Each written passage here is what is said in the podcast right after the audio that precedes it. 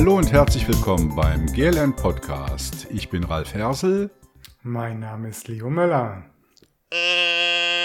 Und Lieselotte ist heute auch wieder mit dabei, weil wir heute ein spezielles Interview mit dabei haben. Das kommt direkt aus den Bergen von der Alm, aber dazu später mehr.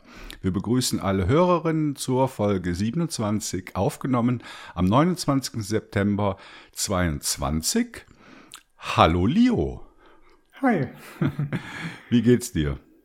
Ja, ein bisschen Stress, äh, habe wieder so Malheur mit den Zähnen. Also es ist ja irgendwie so eine Dauerbaustelle, die ich jetzt hoffentlich mal einigermaßen geflickt kriege äh, in den nächsten Tagen und Wochen. Ähm, aber ja, das ist immer eine unangenehme Sache. Äh, ich will jetzt nicht das böse Wort sagen. Ich sage es trotzdem Wurzelbehandlung. Ihr kennt es vielleicht. Ähm, hat äh, niemand Spaß dran und ist äh, ja auch immer in der Schweiz immer ein bisschen kostenintensiver, mhm. weil hier die Krankenversicherung Zahnbehandlung standardmäßig nicht deckt und äh, man, wenn man nicht die besten Zähne hat, eigentlich auch keine Chance hat, eine Versicherung zu erhalten für die Zähne, Zahnzusatzversicherung sozusagen. Und das heißt, äh, in meinem Mund ist jetzt dann demnächst mal der Ferrari verbaut. Also mein Zahnarzt hat schon vom Ferrari gesprochen und das kommt äh, kostenmäßig. Ja, ja, ich kenne das. Ich habe auch Zähne und ich habe Augen. ich, morgen früh muss ich zum Augenarzt. Der, der will mich jedes halbe Jahr da haben und da sind jedes Mal 500 Franken fällig. Okay. Für die wir untersuchen alles. Ach ja, aber ne? Ja, aber dann äh, ja, wollen wir mal nicht auf das Gesundheitssystem äh, schimpfen, äh, weil im Endeffekt, ich habe das Gefühl, das meiste, was ich hier an äh, Gesundheitsleistungen in Anspruch nehme, äh, zahle ich sowieso eigentlich immer aus meiner eigenen Tasche, von daher. Ja, ist bei mir auch so. Ich habe auch die höchste Franchise, irgendwie zweieinhalbtausend. Und ja, bis du da mal drüber bist. Also kluge Leute, die legen sich die ganzen Behandlungen immer in ein Jahr und mhm. im anderen Jahr gehen sie überhaupt nicht zum Arzt damit man über krank. diese Franchise kommt. Kein Corona, nix. Genau. Ja, aber, ja, du, aber sonst geht's gut, ja. Wir sind jetzt wieder mal am Umziehen. Ich wollte gerade sagen, es vergeht ja kein Monat, wo ihr nicht umzieht. Naja, wir haben jetzt tatsächlich, ich habe jetzt mal mit Dell äh, zurückgerechnet, wir sind in den letzten fünf Jahren fünfmal umgezogen. Also jetzt äh, langt's dann auch so langsam mal, aber ja, äh, weiter geht's. Ähm, diesmal einfach nur ein bisschen äh, Ufer aufwärts, also Seeufer aufwärts, äh, wieder zurück in meine alte Heimat nach Küsnacht. Und dann hoffe ich, dass ich da mal die Runde dann gedreht habe und dann endlich mal wieder zu Hause ankomme. Du hast auch noch eine andere Runde gedreht. Du warst nämlich in Dornbirn beim ja. Vorarlberger Linux-Tag oder Tag G. Linux Day. Linux Day. Wie war es da? War sehr schön, war lang mal wieder eine Möglichkeit, äh, sich auch live zu treffen. Das ist ja in letzter Zeit immer ein bisschen schwierig und äh, da ging es mir auch einigermaßen gut an dem Wochenende. Äh, hat viel Spaß gemacht. Hatte äh, neue Leute, alte Leute getroffen. Also ist immer ein Besuch wert. Mhm. Und du hast auch einen Vortrag gehalten. Ja, einen kleinen Vortrag, also eigentlich einen, äh, einen größeren Vortrag äh, hätte nicht gedacht, dass er so lang würde, aber ich habe die Stunde ganz gut gefüllt. Und da ging es halt um moderne Linux-Distributionen auf Immutable-Basis, sowas wie Fedora Silverblue, was ich zurzeit sehr intensiv nutze. Mhm. Ja, also äh, ich hatte ja schon mal überlegt, dass wir mit der GNU Linux Community nach Hamburg zum Kongress fahren könnten. Ja, das hast du gesagt. Ja, ich bin ja eher so ein Elbphilharmoniegänger, aber kann man ja vielleicht verbinden. Also, ja. Ja nicht, nicht also ich bin noch nie da gewesen und äh, ich weiß von dir, Leo, dass du auch noch nie da warst. Äh, was ich auch weiß, dass man immer krank wird, wenn man oh, da ist. Also es gibt ja. irgendwie so den Kongressvirus. Okay. Und ist aber vielleicht auch der kalten Jahreszeit geschuldet und den vielen Leuten, die da sind. Aber müssen wir mal gucken. Also das ist im Moment nur so mal ganz grob eine Idee. Ähm, ja, wir werden euch darüber unterrichten und vielleicht dann auch irgendwas organisieren, wie man da mit ein paar Leuten zusammen hinfahren kann, falls wir es überhaupt machen. Wie gesagt, nur eine Idee im Moment fände ich aber sehr cool, weil wir beide noch nie beim Kongress waren. Ja, nicht so viel versprechen. Also wir haben ja auch äh, im letzten Podcast schon das äh, Gewinnspiel äh, groß angekündigt hat, äh, es hat dann doch etwas Verzögerung gegeben. Jetzt ist es draußen.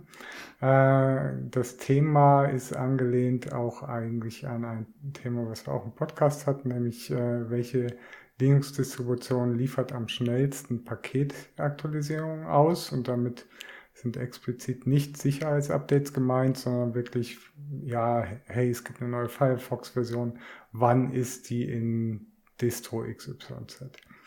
Äh, und ihr sollt ermitteln, wer das am schnellsten macht. Ähm, bisher ähm, haben wir noch keine Einsendung, also macht euch ran an das Thema, scheut euch nicht. Also äh, wir legen äh, bei diesem Gewinnspiel ausnahmsweise mehr Wert auf das Ergebnis als äh, auf die Codequalität. Muss man dazu sagen, was nicht heißen soll, dass ihr irgendeinen Scheiß abliefern sollt. Ähm, aber das Ergebnis muss einfach äh, stimmen. Darum geht es primär. Und Programmiersprachen sind wirklich mal dafür komplett offen. Auch Skriptsprachen, Bash, Curl, einfach nur Curl oder whatever, um irgendwelche Paketdatenbanken abzufragen. Ja, und diesmal lohnt es sich auch besonders, weil es gibt einen netten Preis, nämlich ein Pinephone. Ja, wenn keiner mitmacht, behalte ich das dann. Hast du eigentlich jetzt äh, eine andere Distro noch drauf gespielt, oder? Nein, ich habe überhaupt gar keine Zeit im Moment für irgendwie. Ich schreibe ja im Moment auch nicht so viel, weil, wie gesagt, mir geht's da gesundheitlich nicht so super und dann halt noch den ganzen Stress da privat nebenher und so. Äh, das muss ich erstmal alles wieder ein bisschen einpendeln und dann, wenn es mir wieder ein bisschen besser geht, dann ja. kann ich wieder basteln. Genau. Apropos basteln. Bei mir ist äh, letztes Wochenende mein Deckenprojektionswecker kaputt gegangen.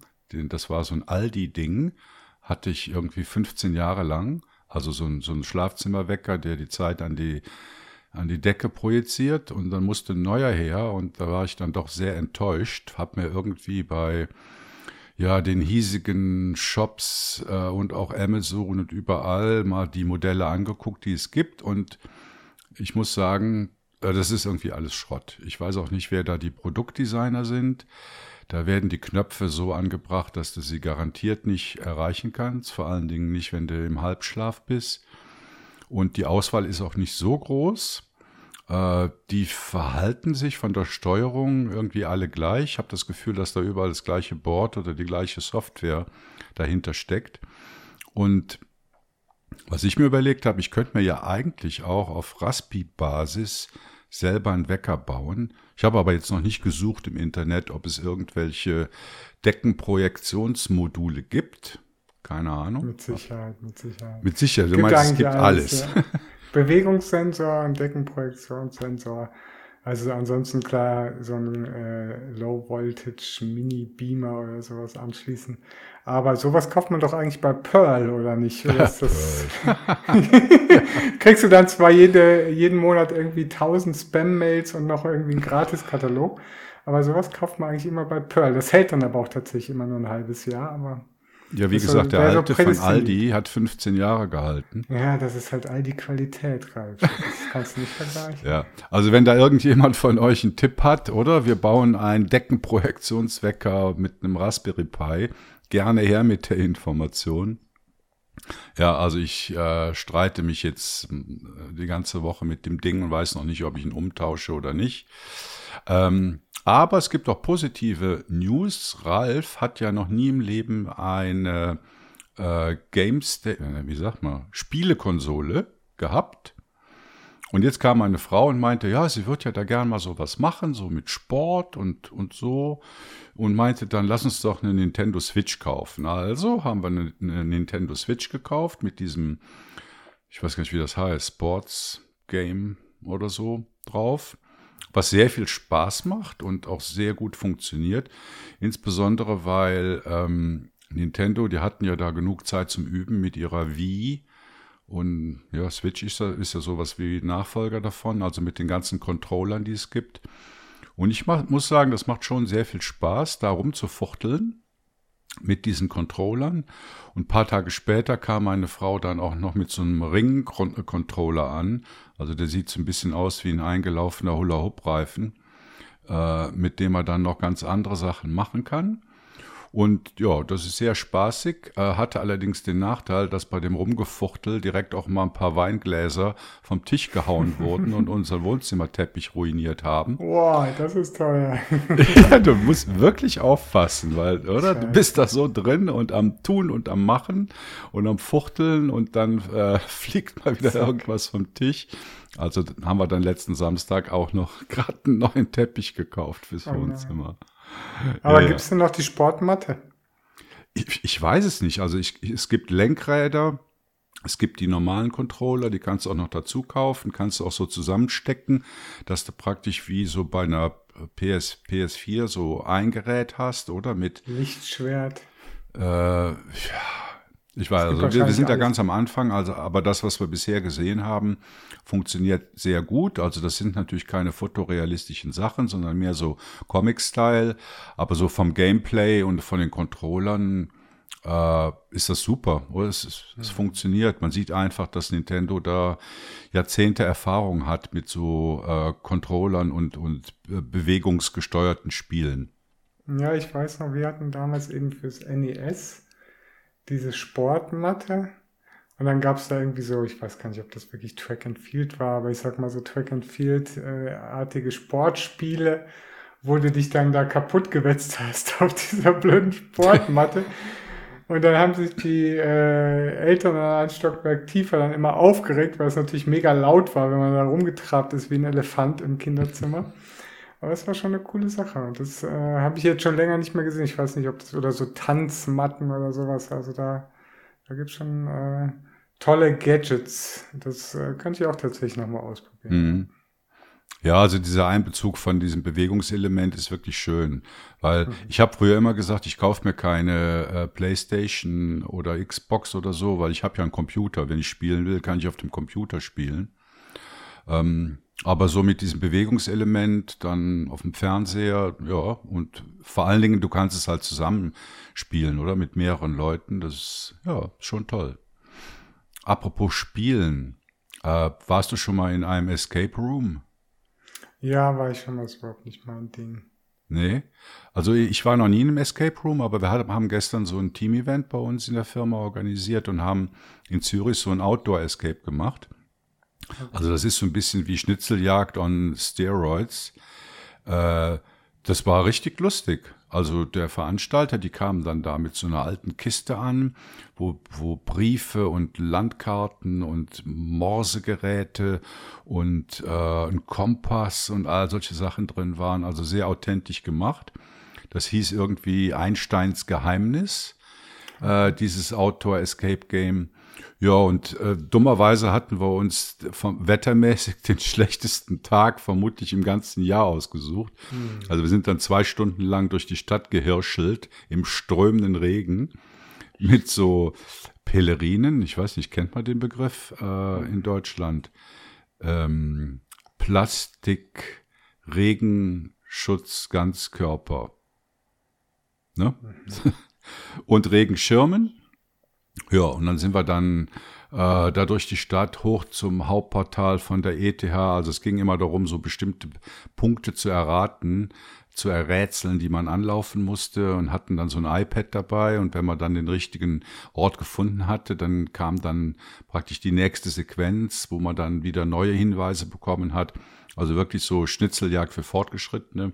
Aber hat, hat uns sehr gut gefallen. Bis auf den Regen war es lustig und auch ja, eine Herausforderung. Also wir haben dann teilweise da äh, 20 Minuten lang mit sieben Leuten gehirnt, äh, was denn, wie man denn jetzt das nächste Rätsel löst. War eine schöne Sache. Ja gut, also so viel zum Anfangsgeschwafel. Jetzt, ähm, wir haben ja bisher immer, äh, was, zwei Köpfe, drei Köpfe, vier Köpfe und entsprechend viele Themen gehabt. Und nach der letzten Folge haben wir uns überlegt, ob wir das vielleicht ein bisschen ändern. Und ich muss sagen, da sind wir jetzt etwas im Umbruch, weil äh, Leo hat eigentlich ein Thema vorbereitet und ich habe mir einfach mal so den letzten Monat bei GNU Linux angesehen und habe mir äh, ja so eine Handvoll Artikel rausgesucht, die mir besonders gut gefallen haben äh, und würde gerne darüber reden. Also das heißt, diesmal haben wir so ein bisschen ein Mischmasch zwischen einem Schwerpunktthema und einer lockeren Auswahl von verschiedenen News und Artikel, äh, die wir im September hatten. Ähm, aber bevor wir damit anfangen, äh, gilt euch natürlich unser Spendendank. Äh, herzlichen Dank für eure Unterstützung, die wir gut gebrauchen können. Und äh, ja, ich meine, dafür gibt's bei uns ja auch immer was. Aktuelle News, Gewinnspiele, bei denen man tolle Preise gewinnen kann. Und ich kann euch jetzt schon verraten, dass es zu Weihnachten auch wieder ein riesen super-duper Gewinn geben wird. Äh, ob wir da einen Programmierwettbewerb oder einen Schreibwettbewerb machen, wissen wir doch noch nicht. Ich nehme mal einen Schreibwettbewerb, aber werdet ihr dann vermutlich im nächsten Monat von uns hören. Und auch bei Regen machen sich unsere T-Shirts gut. ja. Gehen das ganze Jahr. Genau, aber nur mit Pellerine darüber. Ja, genau. Ja, ja. mal los. Was, was fandst du denn interessant diesen Monat? Was fand ich interessant diesen Monat? Also ich habe mir eins, zwei, drei, vier, fünf, sechs, sieben, acht, aber vermutlich werden es nur sechs Mal gucken, wie das so läuft, von der Zeit rausgesucht. Also als erstes habe ich hier mal äh, GNOME 43 äh, draufgeschrieben. Das ist ja, war, war das diese Woche oder letzte Woche, ist das ähm, final rausgekommen. Also der GNOME Desktop. Das wäre übrigens jetzt auch wieder was für äh, das Gewinnspiel. Ne? Also welche Distro liefert äh, GNOME 43 am schnellsten aus? Ja, genau. Ja, das ist ein gutes Beispiel. Also bei mir, ich bin ja auf, auf Manjaro mit GNOME Desktop, hat das beim 42er, was ja im Frühling war, ziemlich lange gedauert. Also das waren bestimmt sechs, sechs, sieben Wochen vom Erscheinen, bis es dann in der Distro, also in Manjaro drin war. Aber gut, Manjaro ist ja auch nicht wirklich Rolling, sondern kuratiert Rolling. Äh, sie müssen ja dann immer noch ihre eigenen Anpassungen am Desktop machen, bevor Sie das dann rausgeben. Ja, aber das wäre auch mal so ein interessantes Ergebnis, oder? Wie schnell kommen die Desktops bei den Kunden an? Ähm, ja, GNOME 43 äh, hat sich halt weiter Richtung GTK 4 entwickelt. Also es gibt noch mehr Anwendungen, die jetzt GTK 4 verwenden und auch libadwaita. Am auffälligsten ist sicher dieses neue Systemmenü, was sie Quick-Menü nennen. Also wenn man rechts oben auf dem Desktop klickt, oder, und dieses Systemmenü aufmacht, dann hatte man ja vorher immer so ein ganz normales Menü mit Texteinträgen. Und das haben sie jetzt wieder ein bisschen mehr Richtung Mobile äh, und Fingerbedienung gepusht.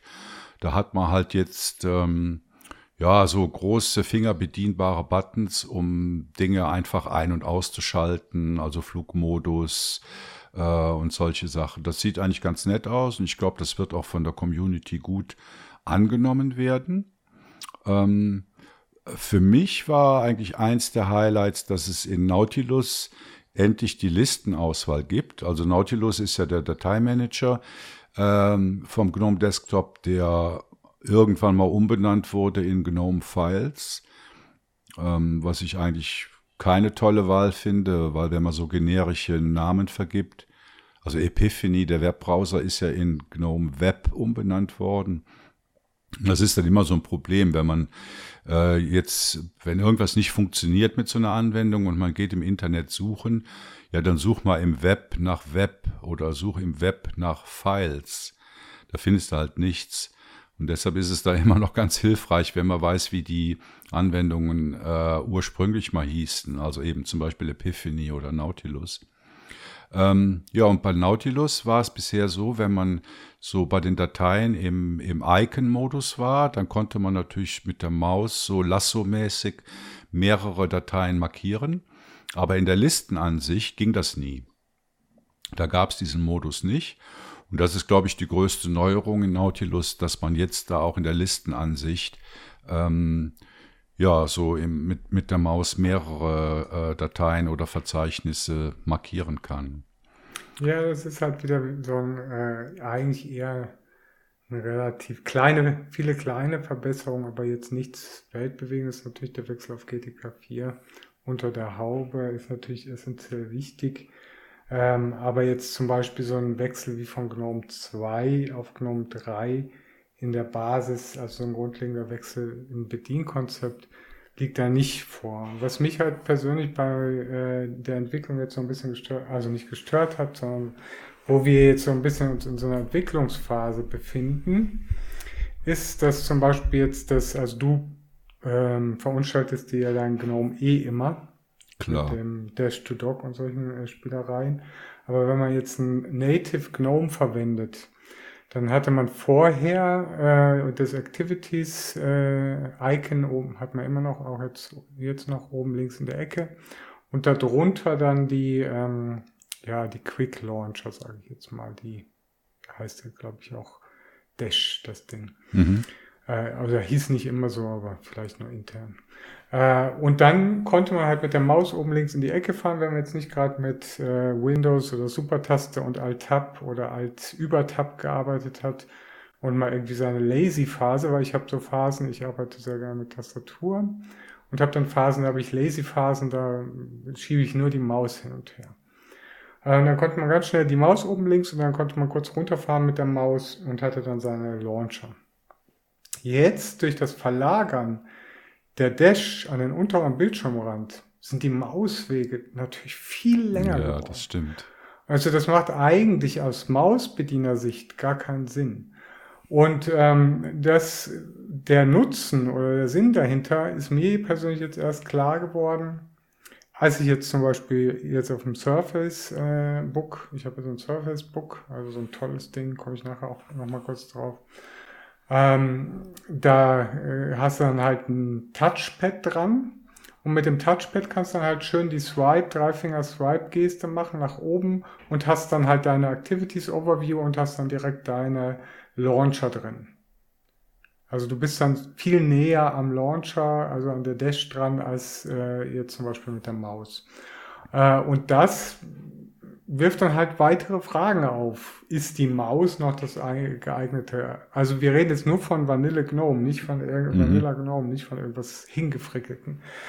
Aber ist da für Gnome nutzen selbst die Entwickler auch tatsächlich, nutzen die hauptsächlich Laptops zum Beispiel, weil dann macht es Sinn.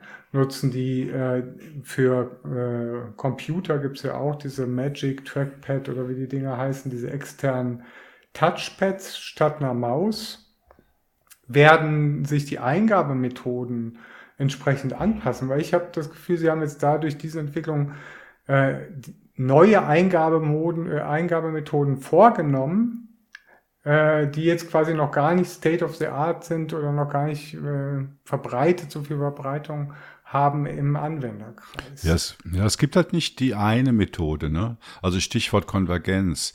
Du hast halt je nach Gerätetyp, ob du jetzt einen kleinen Bildschirm, sprich äh, ein Mobile Phone hast oder ein Laptop oder so ein Surface-Ding äh, wie du hast oder ein Touchpad oder einen normalen Desktop, hast du halt ganz verschiedene Bedingungen.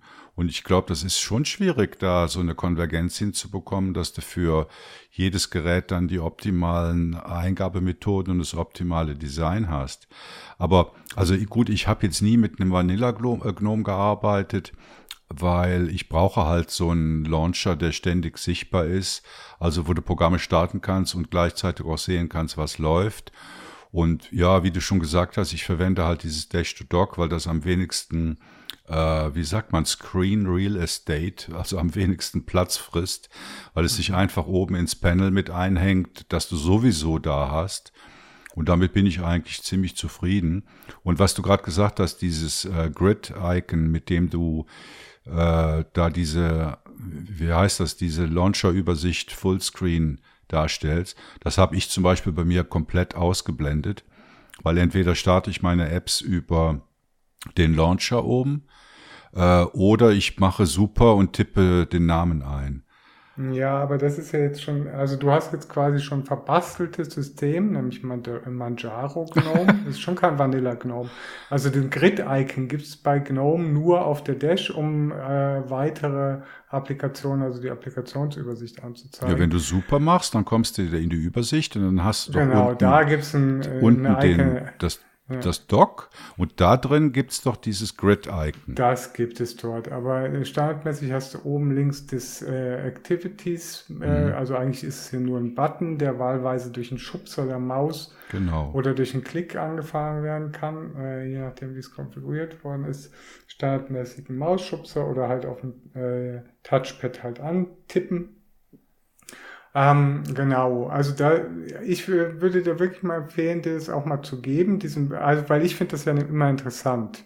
Ich finde es interessant, was haben sich die Entwickler dabei gedacht? So, was hat sich der Entwickler dabei gedacht, das so zu gestalten? Weil wenn ich es jetzt so gestaltet hätte, äh, hätte ich halt Mühe, weil du halt diese extrem langen auf dem Computer, diese extrem langen Mauswege hast in bestimmten Use Cases. Ja. Also ein Mehrwert. Äh, ich hätte mir zum Beispiel vorstellen können, dass man das Dash, also diesen Icon Launcher, weiter in der äh, Activities-Übersicht hat. Ich mag das nicht so, wenn er die ganze Zeit angezeigt wird. Das nimmt für mich nur irgendwie Steuern und Bildschirmplatz weg. Den habe ich ja im Alt-Tab-Dialog eigentlich drin oder in der Activities-Übersicht.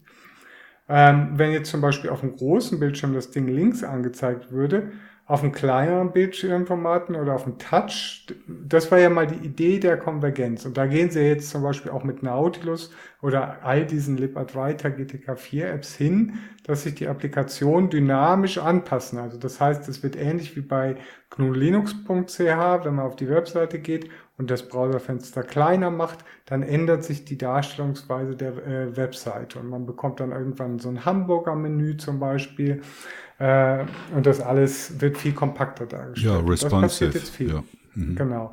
Äh, und äh, dahin zu gehen und dann zum Beispiel zu sagen, ja, okay, jetzt auf dem, äh, ich habe jetzt hier ein, diese 4K-Monitore, äh, ultraweit, äh, Riesenteil, äh, den Launcher da in der Mitte unten anzuzeigen, aber das Activities-Icon oben links ist so ein bisschen kacke eigentlich. Also dann könnte ich auf dem Bildformat zum Beispiel den Launcher weiterhin links anzeigen lassen, auf einem kleineren Format dann allerdings unten in der Mitte. Mhm. Also, ja, also mit diesem Vanilla Gnome, ich meine, ich habe das natürlich auch dann immer mal ein paar Wochen ausprobiert, aber weißt du, für mich gehört es auch dazu, zur ganzen äh, GNU-Linux-Welt, dass du halt dir die Sachen so anpasst, wie sie für dich am besten sind. Und ja, ich, das ist ja ich meine, dafür ist natürlich GNOME Shell jetzt eigentlich äh, kein gutes Beispiel. Da ist man natürlich dann bei KDE Plasma oder so viel besser aufgehoben, wenn es um Anpassbarkeit geht. Aber in gewissem Maße geht's bei der GNOME Shell halt auch und äh, das geht eigentlich noch ganz gut ja. bei den Extensions. Also mir geht's eher darum zu verstehen, die Entscheidungsprozesse mhm. der Entwickler zu verstehen. Und mein einziger Erklärungsgrund ist eben der, dass die alle mit, mit diesen Touchpads oder mit diesen Trackpads arbeiten, wo diese drei Finger-Wischgesten genutzt werden, um das Activities-Menü zu öffnen. Ja. Dann macht aber zum Beispiel der Activities-Knopf macht dann kaum Sinn, außer du benutzt das Teil halt im Touch-Modus. Das heißt, die, äh, ich gehe davon aus, dass ein Großteil der Entwickler oder die Entwicklung fokussiert wurde auf diese Hybridgeräte, nämlich Geräte, die gleichzeitig Touch-Eingabe können und ein Touchpad haben und eine Tastatur. In dem Format macht das GNOME super Sinn. Das fühlt sich auf dem Surface, fühlt sich das komplett rund an. Funktioniert alles. Aber jetzt auf einem normalen Kompi mit einer Tastatur und einer Maus ist das eher eine rückläufige Entwicklung aus meiner Sicht. Mhm. Oder zumindest gedanklich auch schwer nachvollziehbar. Also ein Punkt, wo, wo ich mich eigentlich besonders drauf gefreut hatte bei GNOME 43, der kommt leider nicht, nämlich die Accent Colors. Das hatten andere, also ich glaube Ubuntu hat das in der 2204 äh, also der Desktop, der basiert ja auch auf GNOME und ist dann so ein bisschen zurechtgefrickelt. Die haben diese Akzentfarben, äh, haben sie dann selber da noch reingefummelt. Und ich habe da mal ein bisschen nachgelesen, warum das jetzt im Vanilla GNOME 43 fehlt. Und dann hieß es eben, ja, sie hatten Feature Freeze und das ist dann halt nicht mehr in, ich glaube, das ist auch LibAdwaita, nicht mehr mit reingekommen. Und das finde ich ein bisschen schade, weil diese Accent Colors, die tragen meiner Meinung nach dazu bei, dass so ein Desktop wie aus einem Guss aussieht und natürlich dann auch äh, wiederum veränderbar ist. Also bei Manjaro war es zum Beispiel so, die hatten so ein grünes Theming.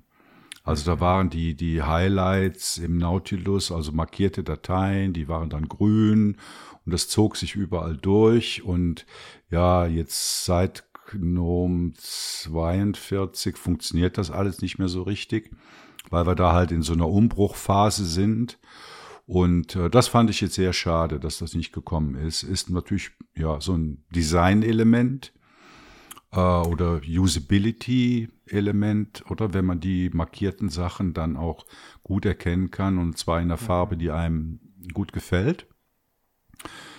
Das. Aber war das geplant? Ja, ja, das ja. war geplant.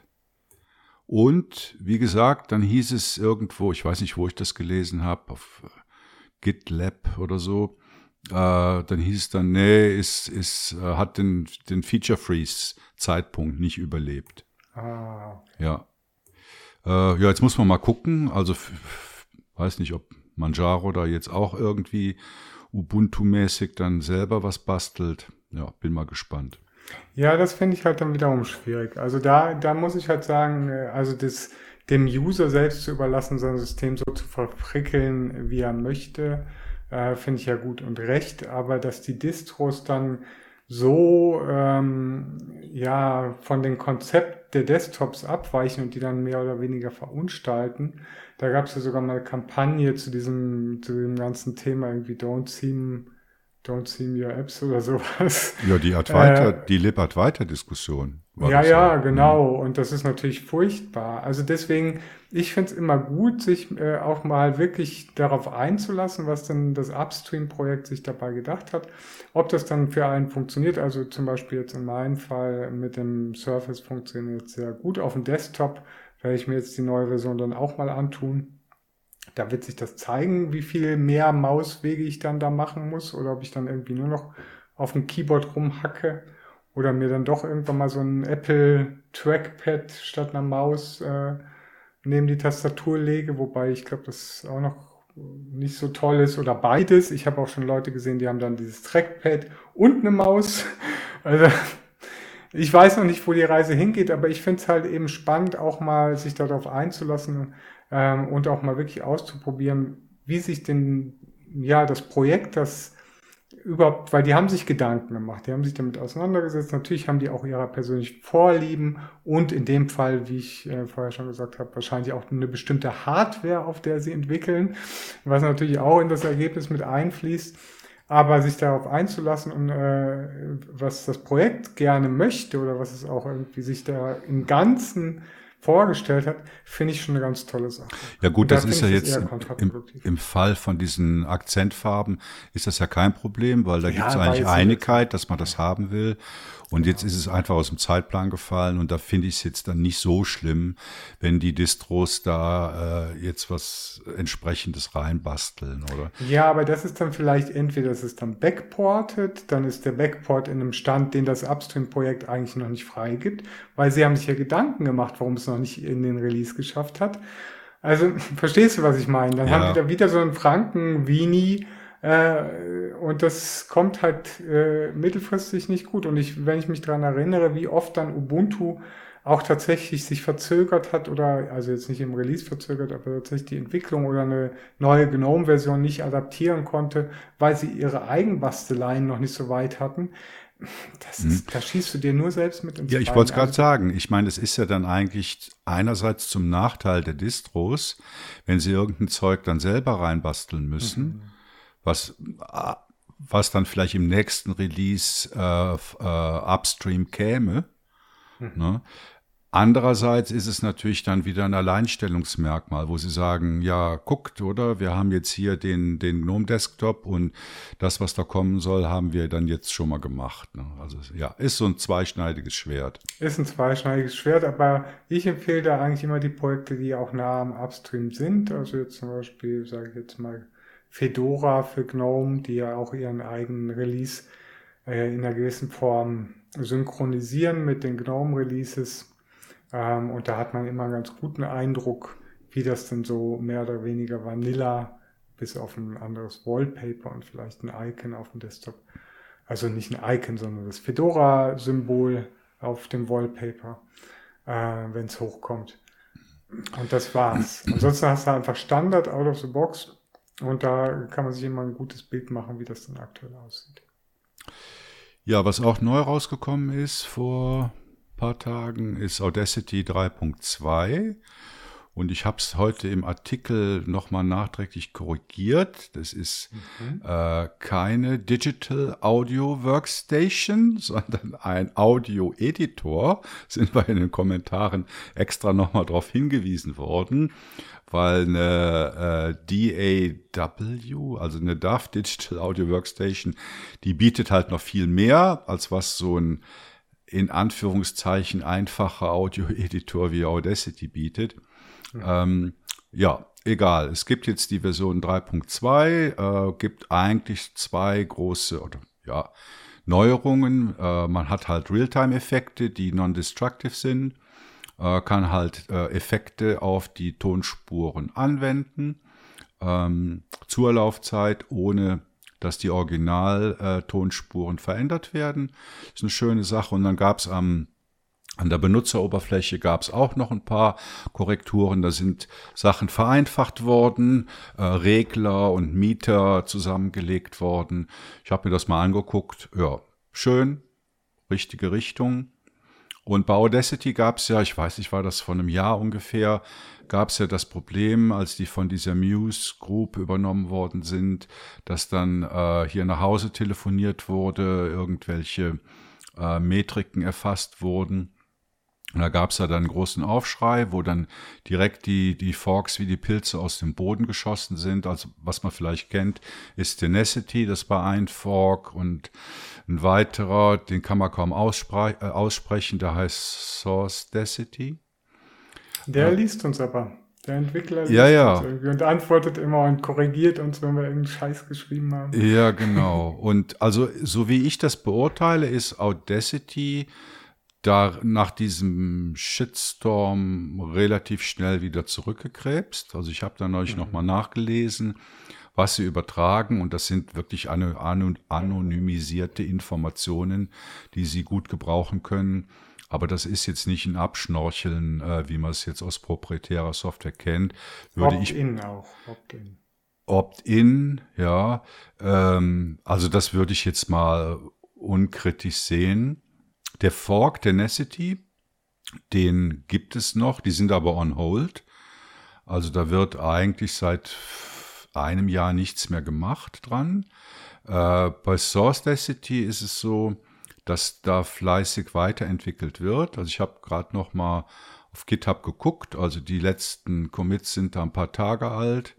Und was ich auch äh, äh gelesen habe vom Hauptentwickler von Sodacity ist, dass man vielleicht mit dem Tenacity-Projekt zusammenspannen will, beziehungsweise Source Dacity unter dem Namen Tenacity weiterlaufen äh, lassen möchte. Muss man mal gucken. Also Source Dacity habe ich schon mal installiert, funktioniert. Heißt das wirklich so, Ralf? Ja, also ich glaube, Sie wissen selbst, dass das ein Sie werden uns Name hassen ist. wahrscheinlich, oder? Ja, so, also ich, ich sag mal, Audacity war ja auch schon immer so ein Ding, was äh, die Leute nicht also, wussten. Dann haben sie immer gesagt, was Audacity? Was, was ist Audacity?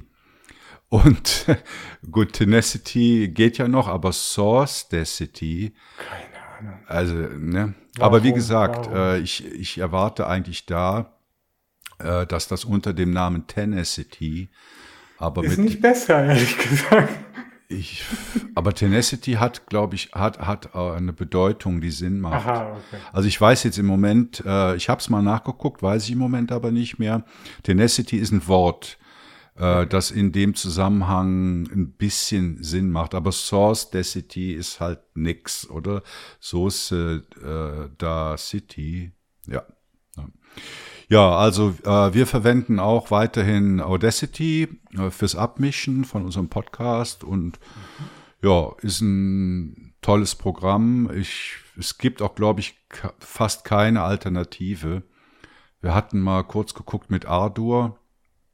Äh, da musste ich aber trotz Hilfe aus der Community nach kurzer Zeit aufgeben, weil ich es noch nicht mal hinbekommen habe, die, die Stereo-Aufnahme, die hier bei uns aus dem Studio-Link rausfällt, in Mono umzuwandeln. Und ja, wenn so einfache Sachen schon nicht funktionieren, also sie funktionieren schon, du musst halt dafür studiert haben. Ne? Äh, Oder ja. Daniel Scher sein, das ist unser Audiospezialist. Ja, ja, mit denen, den hatte ich da auch gefragt, aber ja. Nee, also ich denke mal, Audacity ist ein bisschen one of a kind. Äh, gibt's äh, nicht viele Alternativen, wenn überhaupt eine Alternative dazu. Ähm, ja, aber wie gesagt, kann man nehmen. Ich glaube, äh, da die Muse Group, die haben auch verstanden, äh, wie sie die Community da bedienen müssen, dass die nicht abspringen und dass nicht noch mehr geforkt wird. Ähm, ja, was hatten wir sonst noch im September? Genau, Ralf hat äh, seine Raspberry Pis auf, was ist das, Debian 11 Bullseye äh, gedist upgraded. Und äh, ich habe da auch einen Artikel zu geschrieben und das war jetzt auch wieder so eine Erfahrung, die ich schon mehrmals gemacht habe. Also ich habe einen Raspi 3 und einen Raspi 4. Raspi 3 ist mein Badezimmerradio, also der macht nicht viel. Und der Raspi 4, das ist meine NAS und mein Netflix-Gucker und mein Music Player und also da passiert ziemlich viel drauf. Und diese Dist-Upgrades, die funktionierten eigentlich alle sehr gut, wenn man genau wusste, in welcher Reihenfolge man was machen muss. Das war aber im Internet eigentlich recht gut beschrieben. Äh, also ich sag mal, die ganzen Background-Dienste, Services, die da liefen, die liefen danach auch alle einwandfrei, ohne irgendein Problem. Das große Problem, was ich bei diesen Raspi äh, Dist, Dist Upgrades immer habe, ist der Desktop. Der ist mir bisher noch jedes Mal kaputt gegangen. Das geht dann so weit, dass ich nach äh, den ersten Versuchen mit einem kaputten Raspberry Pi OS Pixel Desktop, das ist der, der Standard Desktop äh, vom Raspi, äh, mit, mit einer kaputten Version davon ende, wo alles komisch aussieht und auch nicht mehr alles richtig funktioniert. Und wenn ich mich dann nochmal mit, mit äh, härteren Mitteln dran begebe, lande ich immer auf einem Vanilla Debian LXDE Desktop. Ähm, keine Ahnung, wie eure Erfahrungen damit sind, aber bei mir ist das bisher jedes Mal so gelaufen. Zum Schluss bin ich auf Vanilla, äh, wie heißt das? Heißt das LXDE? Ja, LXDE.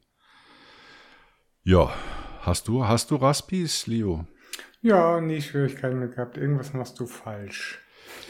und ansonsten, und ansonsten kannst du dir immer helfen, wenn du zum Beispiel, also diese Desktops, das ist ja auch so ein, ist ja auch wieder, wir, wir haben es in letzter Zeit mit dem Frankenbini. Ist übrigens ein ganz guter Kurzfilm, empfehle ich euch. Äh, auch das Original, nicht unbedingt die Tim Burton-Variante zu schauen. Also der geht irgendwie nur 20 Minuten, ist äh, noch ganz nett empfehle ich dir auch, falls du ihn nicht kennst. Ja, also im Zweifelsfall. Welcher Film, welcher Film ist das? Frankenweenie heißt der. Frankenweenie, okay, ne, den kenne ich wirklich nicht. Ja, das ist wirklich gut. Ähm, ja, also im Zweifelsfall speichern diese äh, Frankenweenie Desktops, wie es der Pixel Desktop ja auch ist. Also es ist eine Mischung aus äh, ich glaube, mittlerweile haben sie irgendwie, was haben sie als äh, Window Manager? Busybox. gewechselt. Äh, nee, die haben jetzt irgendwie gewechselt. Busybox ist ja ganz was anderes. Sie hatten vorher OpenBox als Window Manager, haben jetzt irgendwie gewechselt auf, ich weiß nicht, ob das jetzt Metacity ist oder sonst was, keine Ahnung, korrigiert mich da gerne. Ähm, und dann eben noch Komponenten von LXDE, was eigentlich auch schon lange tot ist. Also LXDE ist ja auch upstream-mäßig schon ewig tot. Da passiert zwar immer noch mal irgendwann äh, dieser PC-Mann FM, das ist ja der Hauptentwickler, der hat dann irgendwann mal immer wieder mal ein schlechtes Gewissen und macht dann noch mal drei Zeilen Code. Ähm, ansonsten arbeitet der ja jetzt auch schon seit längerem an LXQT. Mhm. Äh, das ist ja auch so eine Zusammenlegung aus, ich glaube, das ist irgendwie Razer Qt und äh, halt eben seinem Qt-basierten Ansatz als Nachfolger für LX.de. Also eigentlich alles, bis auf jetzt den neuen Window Manager, eigentlich alles Technologien, die mehr oder weniger tot sind, also auch nichts Waylandiges oder so. Ähm, aber die speichern alles, unabhängig davon, da wollte ich gar nicht drauf hinaus, sondern unabhängig davon, die speichern ja alles unter irgendwie Punkt .config, mhm. äh, Punkt äh, local share, irgendwas ab. Und du kannst entweder mal einen neuen User machen und dich mal mit dem neuen User anmelden und gucken, ob der einen schönen Pixel-Desktop bekommt. Äh, oder du machst dich halt mal dran und movest, fängst mal an, diese ganzen Verzeichnisse wegzumoven und dann meldest du dich mal neu an und dann legt er die schon aus der wahrscheinlich noch ETC Scale, äh, wie das so auf so alten Systemen läuft, ähm, wieder neu an. Okay, das ist eine gute Idee. Also das bedeutet ja auch, selbst wenn ich jetzt den Geheimbefehl wüsste, um den Pixel Desktop neu zu installieren, dann wird das gar nichts nützen, weil ja, der die kaputte Config übernimmt ist in deinem Profil. Du hast irgendwas da. Also das ist ja oft so, je nachdem. Also je nachdem, wenn jetzt irgendwie die Dinger größere Entwicklungen gemacht haben, dann ändert sich ja auch was im Format, wie die Konfigurationen gespeichert werden. Dann versucht er das vielleicht noch irgendwie zu mergen. Äh, und dann entstehen halt diese, diese Konflikte. GNOME mit dem äh, Deconf-Mechanismus bekommt das eigentlich noch ganz gut hin. Äh, alle anderen ist ja so eigentlich mehr so wie eine Registry, äh, mehr oder weniger. Finde ich jetzt noch ganz schlau gelöst, wie das genau macht. Ähm, aber andere haben alle diese Schwierigkeiten. XFC hat auch so eine Settings-Datenbank schon seit einiger Zeit. Ähm, da ist das dann auch vergleichbar, nicht ganz so ausgefeilt wie jetzt dconf oder früher gconf. Ähm, also es ist eher vergleichbar mit gconf, was wir jetzt bei XFCE sehen. Ähm, aber die haben halt alle Schwierigkeiten. Wenn dann irgendwie sich alles ändert, das System ist irgendwie komplett neu und du schiebst in da eine Config unter, die irgendwie drei Jahre alt ist, dann sagt er natürlich, ja, mhm. jetzt weiß ich nicht mehr, wie ich damit umgehen soll. Und das hilft halt oft. Also in den Fällen ist eigentlich ein grundlegender Tipp, den ich gerne immer gebe, wenn irgendwie jemand sich seinen Desktop verfrickelt hat. Äh, mach doch mal irgendwie einen Dummy-User, äh, irgendwie mit Add-User Dummy oder sowas, gibt ihm irgendwie ein blödes Passwort und schau mal, ob es bei dem tut. Und in 99% aller Fälle geht's dort. Und dann weiß man schon mal, okay, das ist irgendwas in meinem User-Profil. Ja. Ja, werde also ich mal So kannst du dich mal rantasten. Ja. Also das empfehle ich dir unbedingt. Ja. Äh, ich würde sagen, den nächsten Punkt, den du und vielleicht auch den übernächsten Punkt, den du auf der Liste hast, lassen wir ausfallen. Und ich lasse mein Thema heute dann auch ausfallen, weil das wird so nichts mit Reis Idee. Das sehe ich jetzt schon. Was? Also das kannst du vergessen. Wir sind jetzt schon fast eine Stunde dran. Ja, ich hätte ähm, jetzt noch das nächste gemacht und dann hätt, wärst, wärst nein, du nein, gekommen. Nein. Nein, nein, nein. Wir machen jetzt davon unserer tollen Liste, machen wir noch ein Thema gerne und dann äh, machen wir den Sack zu.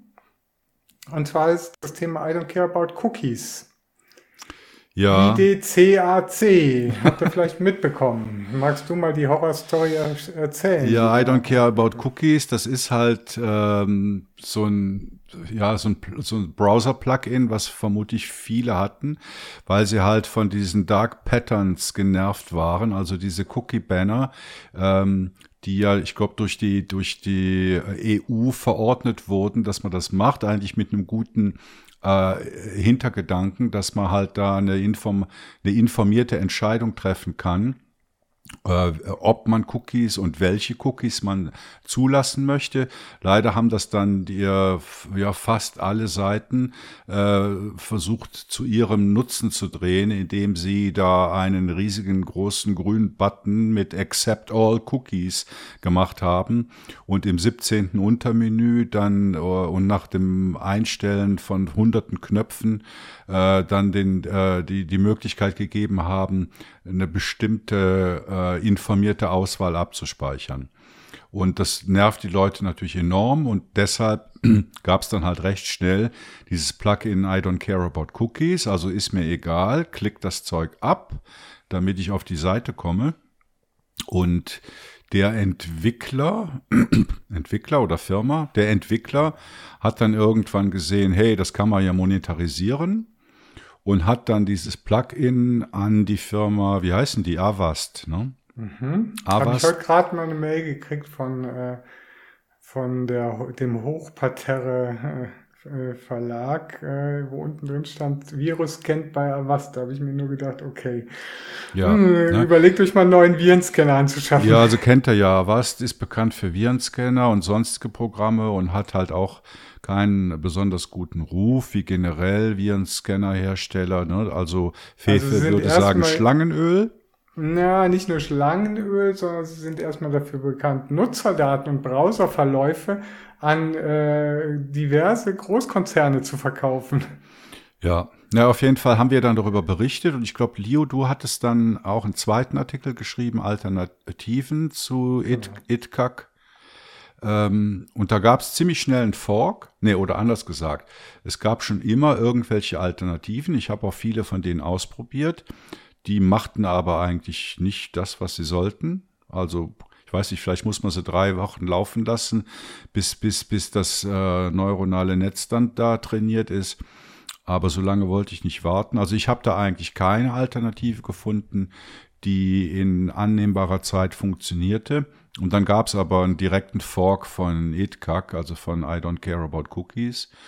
Und das Ding, das habe ich jetzt halt seit zwei Wochen überall im Einsatz. Ich bin mir nicht so ganz sicher. Also ich habe das Gefühl, dass es nicht das gleiche tut wie das Original.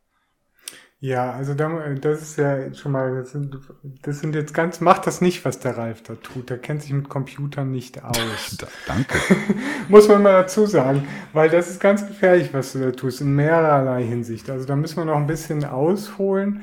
Und zwar einerseits muss man mal einer, äh, einmal unterscheiden, dass es zwei äh, Aspekte gibt in dem Bereich. Einmal diese visuelle Darstellung, also das User Annoying das, was du eingangs erwähnt hattest, nämlich diese äh, mit Dark Patterns befüllten äh, Pop-up, also mehr oder weniger Pop-up-Dinger oder Banner, die dann da reinlaufen und die jeder nur schnell loswerden will. Das ist das eine. Das hat I Don't Care About Cookies gut gemacht.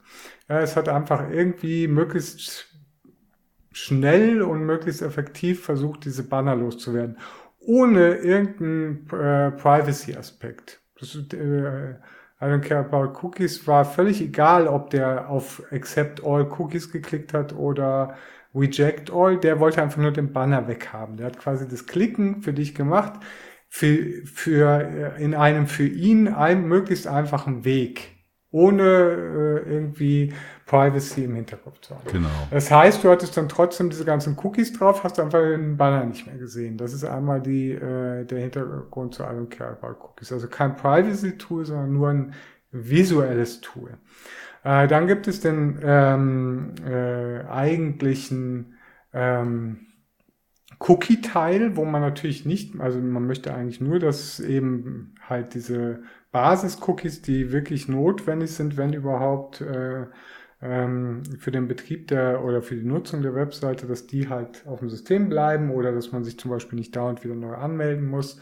So funktionale Cookies, aber alles darüber hinaus will man eigentlich nicht. So, das muss man erstmal unterscheiden zwischen diesen beiden Bereichen. Äh, wenn man diese beiden Bereiche getrennt betrachtet, gibt es ganz gute Tools. Also, also es gibt schon auch wieder so Tools, die versuchen, das zu vereinheitlichen. Da gäbe es zum Beispiel, das, das nutzen auch einige aus unserer Community, das Consent-O-Matic.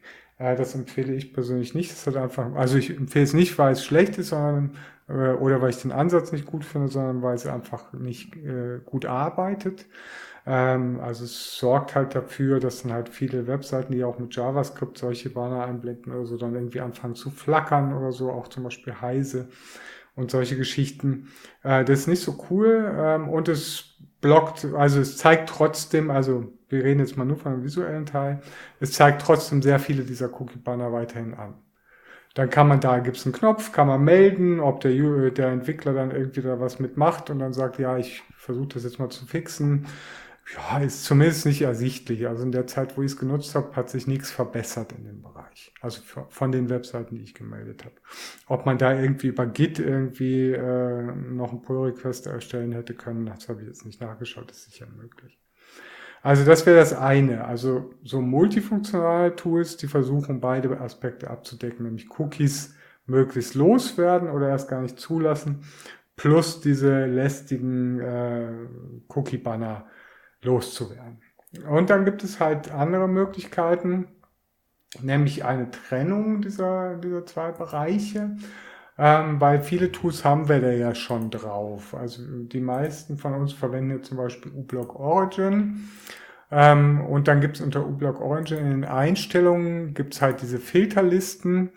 Und da kann man dann zum Beispiel in dem Bereich ähm, Belästigung äh, kann man zum Beispiel mehrere Listen, die habe ich auch in einem Artikel aufgeführt, den kann man vielleicht nochmal verlinken, äh, kann man mehrere Listen aktivieren, die dann eben diese äh, Cookie-Banner ausblenden. Das hat auch Einschränkungen, ist auch, hat auch Sicherheits, bei diesen Listen, die jetzt so tief in das System eingreifen, hat es auch immer sicherheitsrelevante ähm, Aspekte, dass wenn an der Liste irgendwie Mist gebaut wird, dann kann man da auch wieder Code drüber einschleusen, das muss man alles wissen ähm, und solche Sachen. Aber das funktioniert dann, wenn man das so eingestellt hat, ganz gut. Das sind mal diese, was dich jetzt als User, Ralf, mal gestört hat, was I don't care about cookies für dich gemacht hat, nämlich diese Banner weggemacht hat. Nee, das, nicht. Das, das, das, stimmt nicht. Also ich, mir ist sehr wohl bewusst, dass es diese beiden Aspekte gibt. Okay, das ist gut. Und ich habe halt dann gesagt, okay, mir geht's jetzt bei I don't care about cookies, geht's mir halt mal nur um den Erneuerungseffekt. Mhm, gut, ja. ja. das konnte man ja auch mit diesem Cookie Auto Delete oder sowas. Gab es dann weitere oder du kannst ja zum Beispiel, ich weiß nicht, ob du das so machst, ich kenne auch einige User, die löschen bei jedem Browser, schließen alle Cookies. Immer, das mache ich ja. immer. Also bei mir gibt es eigentlich so keine Cookies. Gut, dann nehme ich es alles, alles zurück. Alles wieder also zurück und behaupte das Gegenteil. genau. Ähm, der Cookie-Löscher, das Cookie-Monster. Ähm, genau, aber wir wollen uns jetzt noch eben äh, abschließen, dieses Thema. Also wir haben jetzt diesen einen Aspekt äh, erfolgreich, mehr oder weniger, ich sag mal zu 90 Prozent mal abgedeckt, dass wir nämlich keine Cookie-Banner mehr kommen. Wenn man die Listen regelmäßig aktualisiert, geht das ganz gut. Und dann gibt's noch den Aspekt der Cookies. Und da möchte ich, also ich, ich mache es zum Beispiel nicht so, ich brauche Cookies, ich will mich nicht jedes Mal tausendmal überall neu anmelden müssen und so weiter. Das ist auch eine Komfortfrage. Ähm, das muss jeder für sich selbst entscheiden. Der sicherste Weg ist, also das, äh, ähm, diesen Weg der Ralf, den Ralf wählt, der ist halt dazu da, dass man sitzungsübergreifend sicherer arbeitet, also dass keine Cookies auf dem System verbleiben. Aber die Cookies in deiner laufenden Sitzung, die können natürlich weiterhin genutzt mhm. werden. Also das ist, hat nicht den, den gleichen Effekt. Und da kann man dann halt hergehen und dann zum Beispiel eben mit diesen Cookie-Auto-Delete-Dingern, die dann irgendwie die Cookies automatisch löschen und so weiter. Und das kann man super einstellen, auch pro Tab und pro Webseite und äh, nach wie viel Zeit und äh, wie viel Zeit soll er irgendwie ähm, äh, Verzögerung einbauen und so weiter und so fort. Das ist halt, da kann man sich kaputt konfigurieren. Ähm, da gab es auch mal irgendwie so ein Java, gibt es auch immer noch äh, NoScript heißt der, also ein JavaScript-Blocker, da kann man sich sein Leben kaputt konfigurieren. Mhm. Will ich alles nicht. Also habe ich eine Alternative gesucht und da wurde, da hat der Ralf sogar schon mal drüber geschrieben. Ähm, da wurde, äh, wurde an der ETH äh, eben genau in diesem Bereich etwas entwickelt. Das ist auch ein Firefox Add-on, das heißt Cookie Block. Das versucht mittels Machine Learning Cookies zu kategorisieren auf deinem lokalen Rechner. Also nichts äh, übermittelt an irgendwelche Server oder sonst was.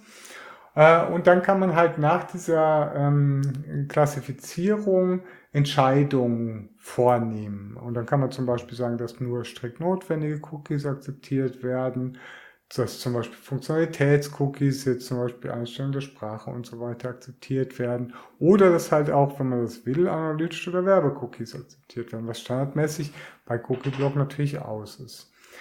Äh, in dieser App hast du darüber hinaus auch noch eine Möglichkeit, dir lokalen Cookie-Verlauf zu erstellen. Das heißt, das bleibt dann in dem äh, Browser-Plugin erhalten über die Browser-Sessions hinweg was für das Trainieren äh, des äh, Machine Learning Algorithmus sinnvoll ist, weil er dann mehr Informationen über mehrere und längere Sitzungen hinweg äh, äh, hat und damit dann arbeiten kann. Aber der macht nichts gegen Annoyance.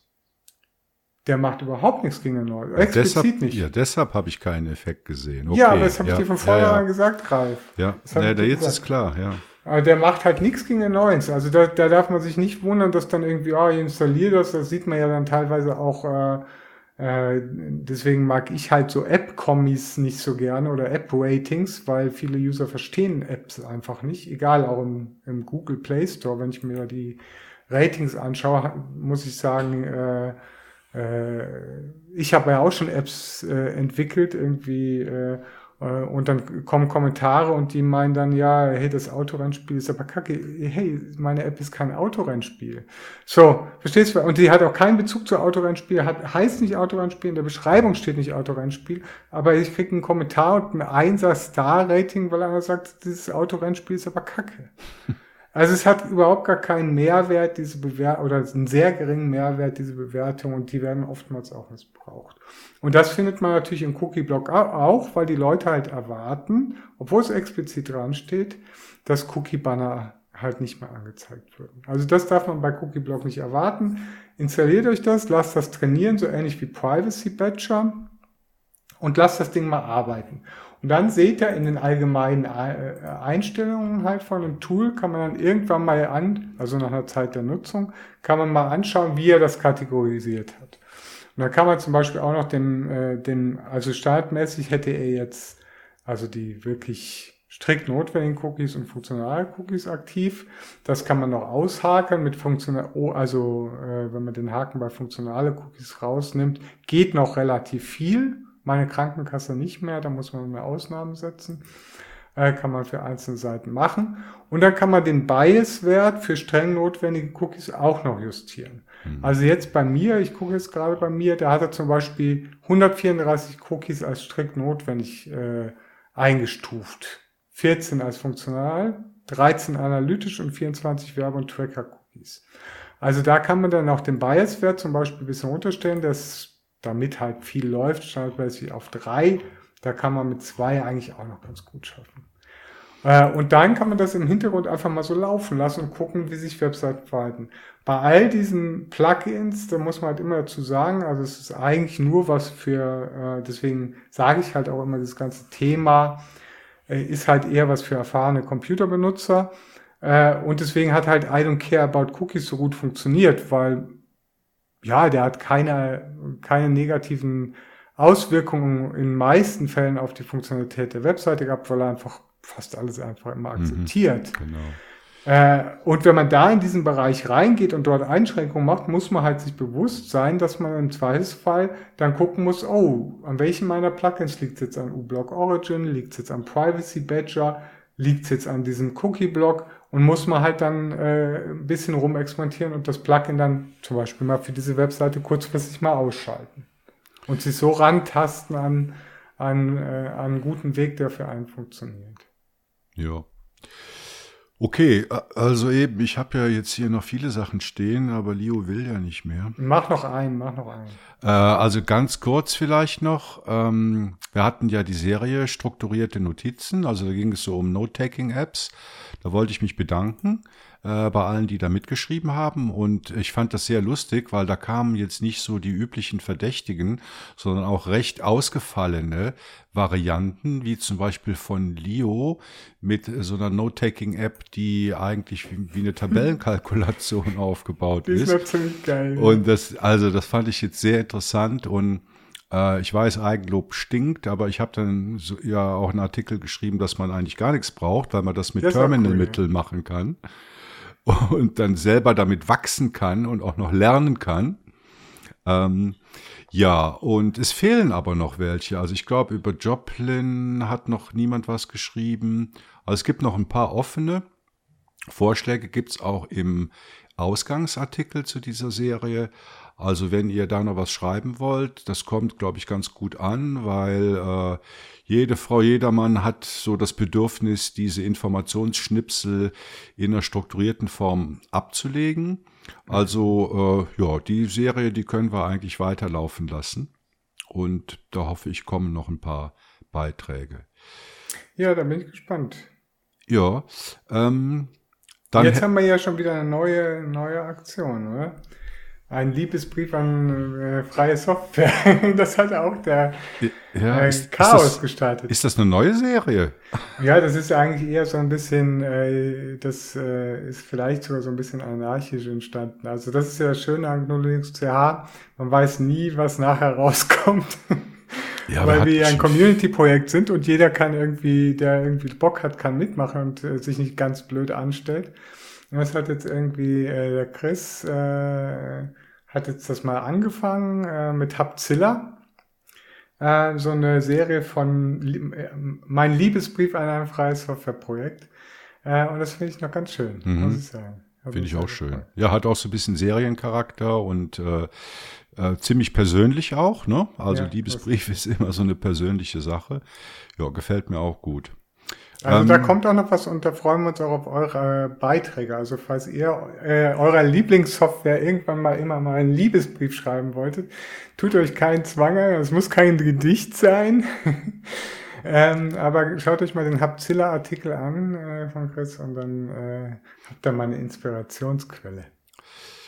Genau. Und über das mein, was mein Hauptthema gewesen wäre in dieser Folge, wenn wir Hauptthemen gehabt hätten, da habe ich jetzt nichts drüber gesagt und ich denke, das ist auch ein großes Thema, wo ich mit Leo in einer späteren Folge dann mal über Kunst reden darf. Was? Da weiß ich nichts von. Da weißt du nichts von. Ich gebe dir mal ein paar Stichwörter. Stable Diffusion, Midjourney. Ja, da machen wir mal eine eigene DALI. Äh, und eben mein Hauptthema wäre äh, Whisper äh, gewesen.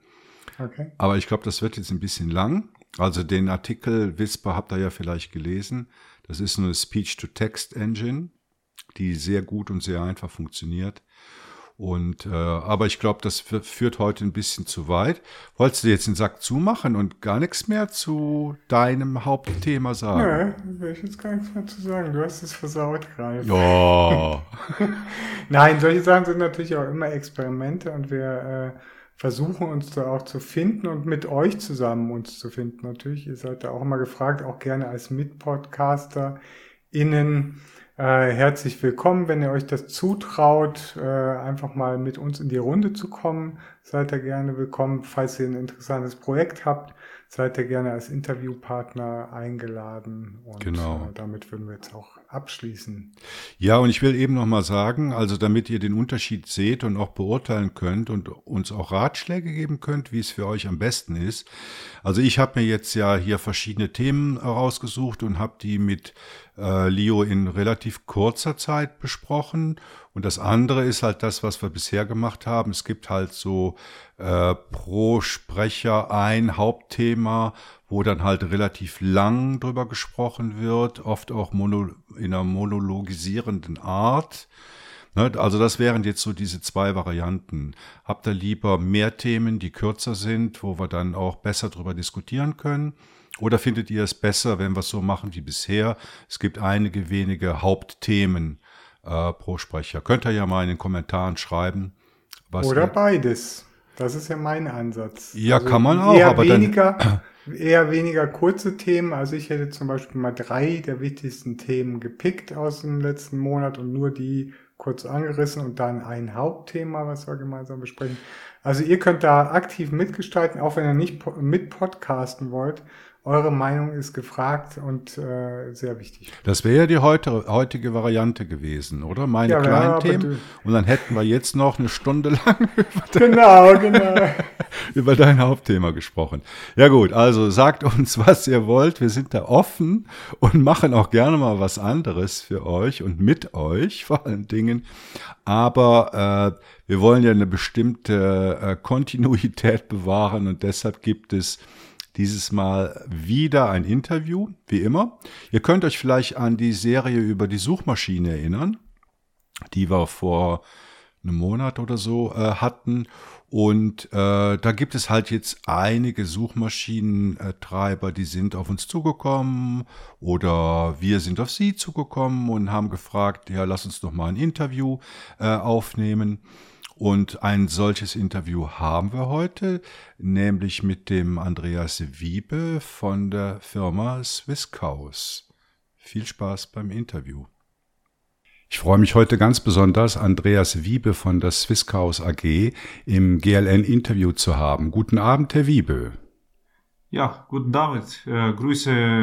Sollen wir direkt per Du gehen? Dann bin ich Andreas. Und ich bin Ralf. Das ist sehr Alles schön. Äh, Andreas, Andreas, wer bist du und was machst du? Ja, ich bin Andreas Wiebe, bin ähm, verheiratet ähm, und habe bereits äh, zwei Enkelkinder und äh, bin in IT tätig bereits seit über 26 Jahren. Mhm. Und, so, und äh, im Grunde genommen das, das wesentliche Thema, womit wir uns widmen seit E und E quasi mit dem Thema Information. Was ist Information? Wie komme ich an Informationen? Äh, was geschieht in unserem Kopf mit Informationen? Und wenn ich Informationen bekomme, wie verarbeite ich? Und das versuchen wir eben im Bereich der IT umzusetzen. Und aus dem Grund hast du oder habt ihr die Firma Swisscaus AG gegründet?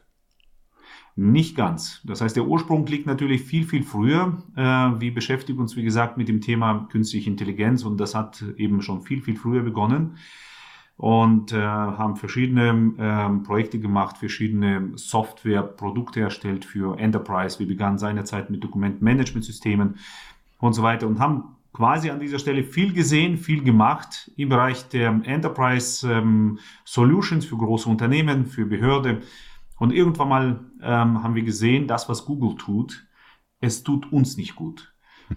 Und ähm, das war dann das Thema, okay, dann lass uns mal eine alternative Google-Suchmaschine äh, aufbauen. Äh, wir wissen die Themen, wir verstehen, was es ist, wir haben ja unsere eigene Enterprise Search. Also wieso sollen wir nicht die Google-alternative Suchmaschine aufbauen? Und mhm. so entstand quasi die Situation mit der Swisscaus. Wir sind nach wie vor im Bereich Enterprise unterwegs äh, sind aber parallel dann nicht mehr B2B, sondern auch äh, B2C unterwegs, also sprich für äh, Nutzer ganz normal zu Hause. Und das wäre dann an der Stelle die Suchmaschine Swisscaus. Und Swisscaus, man hört es am Namen, äh, hat den Firmensitz in der Schweiz. Wie, wie seid ihr auf den Namen Swisscaus gekommen? Gibt es da eine Geschichte zu? Ja, das war sehr spontan, muss man schon dazu sagen. Ich meine, es geht, es beginnt ja immer auch mit einer Domain, und ähm, das war ziemlich schwierig. Für uns war ganz klar, dass es eine Swiss ähm, äh, herausstechen sollte. Wir sind völlig in der Schweiz mit allen unseren Servern, alles was da ist. Äh, Datacenter, alles hier aus der Schweiz. Und äh, für uns war es eben, wie gesagt, wichtig, äh, Swiss zu positionieren, weil aus dem Datenschutzaspekt natürlich ist die Schweiz äh, prädestiniert. So, und wie will man jetzt eine Domain finden, wo Swiss kommt? Ne, die Swiss, das ist die äh, Airline, dann die Swisscom, das ist die Telekom-Gesellschaft quasi hier in der Schweiz. Ja, was macht man denn jetzt an der Stelle? Ne? Und dann haben wir verschiedene ähm, Sachen überlegt, haben aber nie gefunden, weil sobald wir etwas gefunden haben, waren die Domains weltweit nicht verfügbar, nur sämtliche. Und eines Tages äh, war ich auf dem, ähm, im Zimmer meines Sohnes und ähm, er hat eine wunderbare Aussicht auf äh, die Weide und da waren sehr viele Kühe unterwegs. Äh, Sie wissen ja, ne, das heißt, ähm, ähm, die sind hier mit Glocken und äh, ja, das ist dann so schön. Und dann fiel mir ein Swissgaus. Ja, was ist, was verbindet die Schweiz? Was würde man sagen, was ist die Schweiz ist? Es ist jetzt erstmal nicht Schocki und nicht Uhren, sondern etwas ganz Natürliches. Das sind die Alpen, also Berge, und das sind die Schweizer Kühe. Und dann haben wir tatsächlich nachgeschaut nach den Domains und die waren praktisch alle frei. Also swisscaus.com mussten wir kaufen, aber wirklich für minimales Geld. Und so entstand Swisscaus. Ganz mhm. einfach. Ja, ja, ich finde, das ist ja auch ein Alleinstellungsmerkmal, wo die, die Lokation mit drin enthalten ist und äh, das Natürliche, vielleicht auch das Freie, da kommen wir später noch drauf zu sprechen. Wie ist das mittlerweile mit der Unabhängigkeit der Firma Swisscaus? Also es gibt ja noch die Firma Halbi. Äh, mhm. Wer gehört da wem und wie sind da die Zusammenhänge?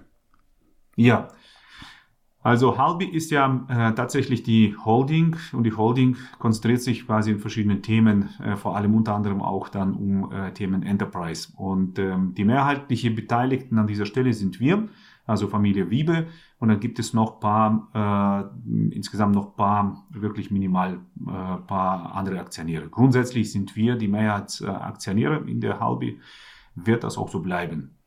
Mhm. So, und äh, für uns war klar, dass wir Swisscaus in ein separates Gefäß packen wollen, äh, vielleicht womöglich irgendwann mal an die Börse zu gehen, aber nicht so, dass man die Aktien dann quasi weiter verkauft. Den Angebote haben wir schon genug bekommen aus äh, USA und aus, auch hier aus Europa. Das heißt, das Ziel ist nicht die Aktien einfach mal zu verkaufen, sondern äh, wenn dann Stimmrecht los, damit niemand hier kommt und sagt, ähm, wie wir den Datenschutz weiterführen wollen. Und deswegen haben wir gesagt, gut, dann machen wir das in eine separate Gesellschaft. So entstand die Swisscaus AG, ausgegründet aus der halbe AG. So. Okay, das heißt, wenn man jetzt hier diese Story dann weiter betrachtet, wem gehört die Swisscaus AG? Ja, der halbe AG. Wem gehört die halbe AG? Mehrheitlich äh, der Familie Wiebe. Okay, jo. Jetzt, du hast es am Anfang schon mal angesprochen, Google dominiert den Suchmaschinen- und Werbemarkt nach Belieben. Da ist es doch eine sehr gewagte Geschäftsidee, eine eigene Suchmaschine, auch mit einem eigenen Suchindex, da kommen wir später mhm. auch noch drauf, äh, an den Start zu bringen. Das klingt so ein bisschen wie David gegen Goliath. Ja, ähm, ich muss wahrscheinlich hier Folgendes sagen. Ähm, die Thematik, ähm, der hat sich dann im Grunde genommen ein bisschen weiter geschlagen. Dazu kann ich dann später vielleicht noch ein bisschen mehr erzählen. Aber als wir Swisscaus gegründet haben und Swisscaus gemacht haben, das war ja erstmal aus dem, aus dem Laden von Halbi AG, äh, als nur ein Projekt, einfach nur um zu schauen, ob das funktioniert. Und ähm, wir sind nie davon ausgegangen, dass wir damit einfach nur mal rein Business machen wollen. Es war klar, dass wir Geld verdienen wollen, aber man macht ja normalerweise im Business, man überschlägt und sagt, okay, gut, was ist der Markt? Äh, was kann ich, was braucht der Markt für ein Produkt, was äh, könnte man das für welchen Preis verkaufen. Das heißt, man geht an dieser Stelle rein rechne, äh, rechnerisch rein. Ähm, in diesem Fall sind wir völlig anders gegangen. Das heißt, wir haben gesagt, okay, ähm, äh, das war 2014 äh, und wenn du zurückschaust auf 2014, im Grunde genommen hat, hat sich kaum einer die Frage gestellt, werde ich überwacht oder nicht überwacht. Das war noch überhaupt wirklich tatsächlich in Kinderschuhen. Aber wir wussten, dass diese Thematik sein wird und wir haben das nicht unterstützen wollen. Das heißt, Swisscaus entstand als ein Projekt nicht auf der Basis, ähm, wo an erster Stelle die Finanzen standen, an erster Stelle der Service. Und das ist bis heute immer noch geblieben. Ähm, deshalb hat, wir konnten uns das erlauben, weil wir, wie gesagt, die Gesellschaft haben, wir haben ja noch andere Gesellschaften und wir konnten uns es erlauben, es zu finanzieren. Ein Startup wir, wir würden da nicht überleben ähm, weil im, im Wesentlichen sind wir ja all diese ganze Jahre ohne Werbung gelaufen, ähm, quasi Geld reingesteckt, einfach mal so. Aber der Service an sich, weil es etwas Gutes ist und wir wussten, es braucht der Mensch, ähm, allein das äh, war, ja, für sehr viele haben gedacht, gut, ähm, ähm Andreas hat so seine Charity gefunden. Ja, das ist dann so. Mhm. Das äh, führt mich gerade zur nächsten Frage. Wenn man sich die Swisscaus Vision durchliest, dann findet man Begriffe wie keine Überwachung, Datenschutz und Medienerziehung. Ist das immer noch euer vorderster Leitfaden? Absolut. Das ist genau dem, wo wir uns dem komplett verschrieben haben. Und äh, das heißt, auf diesen Apostolaten, auf diesen, ich sag mal, auf diesem Fundament stehen wir. Und von dem werden wir uns niemals weichen. Das heißt, ähm, es geht ja hier darum tatsächlich, dass wir nicht überwachen, keine Daten, gar nichts, nichts wird an dieser Stelle aufgeschrieben oder irgendwie gespeichert, wird sofort alles gelöscht, sofort auf der Stelle. Und ähm, also das Thema, die Thematik Überwachung, Datenschutz und das andere ist eben Medienerziehung. Äh, Medienerziehung bezieht sich aber hier ganz klar auf familiengerechte Suchmaschine. Denn der Punkt, wie, wie, ich schon gesagt habe, ich bin Vater von drei Kindern und habe schon zwei Enkelkinder. Und für mich ist ein Thema, ähm, dass eine Suchmaschine eben solche Themen wie Pornografie und Gewalt nicht bieten soll. Das ist für mich einfach als Vater, an dieser Stelle stehe ich als Schutz, äh, Schutzschild und sage, nein, also das kann ich, das möchte ich nicht. Also ein guter Vater würde niemals das äh, seinen Kindern wünschen. Und ähm, das war für mich der Punkt, dass ich sage, okay, familiengerechte Suchmaschine bedeutet. Und das haben wir eben genauso mit hineingezogen. Das, und übrigens, Swisscaus ist die einzige Suchmaschine weltweit, die genau diese zwei Punkte als einzelne, es gibt ja die anderen, die auch Datenschutz ähm, zumindest äh, sagen, dass sie datenschutzorientiert sind, aber äh, familiengerecht, ohne Pornografie und Gewalt, gibt es keine einzige Suchmaschine weltweit, die das bietet. Mhm. Ja, kann ich bestätigen, weil ich habe ja neulich da mehrere alternative Suchmaschinen untersucht und beschrieben und dieser, dieser Punkt, also Medienerziehung, so wie du das jetzt erklärt hast, der ist mir wirklich nur bei Swisscaus aufgefallen. Ähm, aber ihr genau. bietet ja auch noch andere Produkte. Also neben der Suche gibt es auch noch ein VPN und ihr habt einen Messenger gemacht, der heißt Teleguard. Und dann gibt es auch noch das Angebot Enterprise Search. Kannst du kurz was zu dem, zum Produktportfolio sagen? Ja, sehr gerne. Also der Punkt ist, ähm, ich sag mal, wenn ich jetzt über, ähm, über die Enterprise Search rede, ist eben ein Produkt aus dem Haus. Wir haben ja auch noch mehrere, aber das ist eben das, was wir ähm, aus dem Bereich ähm, Enterprise ähm, Software Solution anbieten und das seit Jahren. Also wenn du recherchierst, zum Beispiel nach dem Namen Superior Search, äh, das geht zurück auf die Jahre 2000, 2001. Das ist übrigens die erste Suchmaschine für den PC und das waren wir.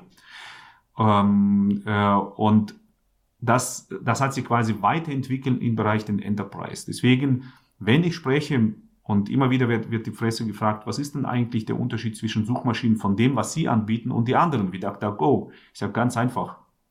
Suchmaschinen wie DuckDuckGo oder Ecosia zum Beispiel, ähm, sehr bekannt auch in Deutschland, ähm, die führen keinen eigenen Index und haben auch keine eigene Technologie. Wir aber schon. Und das ist nachweisbar. Das heißt, die halbe Enterprise unter dem Domainnamen hasbox.com findet man die ähm, Enterprise Search ähm, äh, Software, wo wir, wie gesagt, schon seit, also wirklich, die erste Version war, ja, also, also im Jahr 2000, sogar wahrscheinlich früher, äh, ist auch bekannt im, im äh, Computerbild gewesen, überall. Ähm, so, das heißt, wir wissen, wie man sucht und den Index aufbaut. Wir waren viel früher, was die Suche an Daten auf dem PC und im Unternehmen angeht, viel, viel früher als ähm, zum Beispiel Google. Und das ist das, was wir anbieten. Das ist der große Unterschied. Das heißt, wir haben als eine Suchmaschine Swisscaus eine tatsächliche Technologie, die komplett die gesamte Welt indexieren kann. Dabei ist äh, zum Beispiel DuckDuckGo oder Ecosia basieren nur auf dem Index von zum Beispiel Bing. Das heißt, würde Bing morgen den Stecker ziehen, gibt es die Suchmaschinen gar nicht mehr. Äh, so, bei uns ist es, wie gesagt, aufgrund unserer eigenen entwickelten Technologie seit Jahren äh, ist es der Fall. Das ist die Enterprise Search. So, und jetzt den, ja, wir haben eine, äh, als wir Swisscaus entwickelt haben, haben wir gesehen, dass wir dass, dass das gesamte zum Thema Überwachung wirklich Fahrt gewinnt. Und ähm, wir haben gesehen, okay, also wenn wir diesem Thema uns verschreiben, dann müssen wir nicht nur auf den Bereich Suche gehen, allein im Web, sondern es gibt viele andere Bereiche, wo man eben genauso äh, User schützen sollte. Und so haben wir uns dieses, äh, ja, ich sag mal, einfach dieses Mandat gegeben und haben gesagt, okay, wir wollen jetzt weltweit die Firma sein, die in allen Bereichen, zumindest in denen wir jetzt momentan orientiert sind, den Schutz den Usern geben. Das bietet übrigens niemand sonst. Aus unserem eigenen Haus haben wir die Suchmaschine Google Alternative. Aus unserem eigenen Haus haben wir die VPN ähm, anbieten, also wo man eben geschützt im Internet allgemein surfen kann. Ähm, dann den Messenger Teleguard, äh, ebenfalls genau dieselbe Strategie. Und das heißt, so entsteht bei uns ein Ökosystem, wo User kommt, also wir haben ja auch die Swiss Mail, genau, fällt mir jetzt gerade ein, da wo man absolut geschützt ähm, äh, E-Mails verschicken kann, absolut geschützt mit PGP-Verschlüsselung und so weiter. Und das Ganze geht weiter. Das heißt, es geht zum Beispiel, jetzt momentan sind wir mittendrin in einem weiteren Projekt und das wäre die in Richtung Kryptowährung im Thema Edelcoin. Dazu hört man viel mehr, denke ich, zum Ende des Jahres im nächsten Jahr. Das wird, denke ich, ein riesengroßes Thema sein, wo wir ein völlig neues Konzept auflegen, äh, wenn es um Schutz ähm, der Finanzen angeht. Mhm. Und so entwickelt sich dieses ähm, Ökosystem im Bereich der digitalen Welt, ähm, wo der User nicht überwacht werden soll. Also Messenger ist ja eigentlich genauso ein schwieriges Feld wie Suchmaschinen. ähm, und Teleguard, also ich habe es jetzt selbst noch nicht benutzt. Äh, man kennt halt so die, ja, wie soll ich sagen, die großen Alternativen, äh, Signal, mhm. Threema, äh, Matrix. Äh, wie, wie seht ihr das mit dem Produkt Telegard? Kann man da eine Nische besetzen? Absolut. Also wie gesagt, für uns ist der Punkt, dass wir daran glauben, als an, an das gesamte Konzept-Ökosystem, ähm, das, was wir fahren. Also nicht nur an ein einziges Produkt, sondern grundsätzlich gesamt. Ähm, und äh, wenn man jetzt betrachtet, ich meine, klar, WhatsApp ist die größte, ne, aber langsam aber sicher schwindet das. Äh, zumindest, klar, sind die immer noch die größten und äh, eine gewisse Zeit werden die auch bleiben. Ähm, Telegard ist gerade mal, Telegard ist gerade mal äh, eineinhalb Jahre, hat aber ungefähr jetzt 1,8 Millionen User. Äh, wenn ich jetzt über Trima rede, übrigens die Themen, Trima-Jungs sind gut. Also immer wieder werde ich gefragt, was sagst du zu Trima? Ich sag alles andere bitte nicht benutzen. Signal, das ist amerikanisches Recht. Man kann alles verwenden, man kann alles sagen ähm, auch der Snowden quasi seinerzeit gesagt, aber der hat schon hinterher zigmal gesagt, es stimmt nicht mehr, weil Signal ist nicht mehr das, was es mal seinerzeit war. Ähm, also für mich ist das der Punkt, wo ich sage, also Signal und die amerikanischen äh, Produkte sind an dieser Stelle, was Sicherheit angeht, für mich keine Sicherheit. Die würde ich auch an dieser Stelle nicht benutzen. Ähm, wenn jemand der Trimmer glaubt und macht, ja, ich denke, die Jungs sind gut und ich glaube auch tatsächlich, dass die äh, äh, wirklich vom Herzen die User schützen. Gegen die kann ich nichts sagen. Nur wir haben unsere Mission. Das heißt, wir sehen an dieser Stelle Trima nicht mal als äh, unser Wettbewerber. Ja, in dieser eine Nische schon, aber wir haben das gesamte Komplett. So, was ich dazu sagen wollte, ist, ähm, äh, Trima ist jetzt insgesamt etwa auch zehn Jahre oder sowas und haben gerade mal oder ja, also irgendwo in diesem Sinne, vielleicht acht oder sowas, haben gerade mal 10 Millionen. Wir sind als Telegard gerade eineinhalb Jahre und haben äh, 1,8 Millionen. Das heißt, der Wachstum wird hier definitiv kommen und ich denke, ähm, wie auch immer ich die Jungs äh, mag äh, von Schima, ich denke, Telegard wird definitiv in den nächsten paar Jahren äh, ganz klar überholen. Äh, jetzt nochmal zurück zu dem eigenen Suchindex. Ähm, man ja. hört ja oft, wenn man so in der Community oder im Bekanntenkreis sich umhört, ja, ich brauche unbedingt Google, weil nur bei Google kann ich die Sachen finden. Also ich persönlich kann das überhaupt nicht bestätigen. Ich habe ja jetzt da durch den Test von den sechs verschiedenen Suchmaschinen mir die Suchergebnisse angeschaut äh, und ich fand die jetzt gar nicht so unterschiedlich. Also heißt das, dass auch ein eigener Suchindex, wie ihn ihr macht, äh, mit den Ergebnissen von einem Google-Suchindex konkurriert? Konkurrieren kann? Ja, also wir sind jetzt auf einem guten Weg genau in diese Richtung. Das heißt, es ist genauso wie du gesagt hast, die Ergebnisse sind relativ gleich. Es war seinerzeit wirklich sehr schwierig, das stimmt. Also ich kann zustimmen, wenn es jetzt, ja, also wenn wir jetzt die Sachen vor fünf Jahren gesagt hätten, ähm, das würde wahrscheinlich zutreffen für eine oder andere Sache. Mittlerweile aber nicht mehr.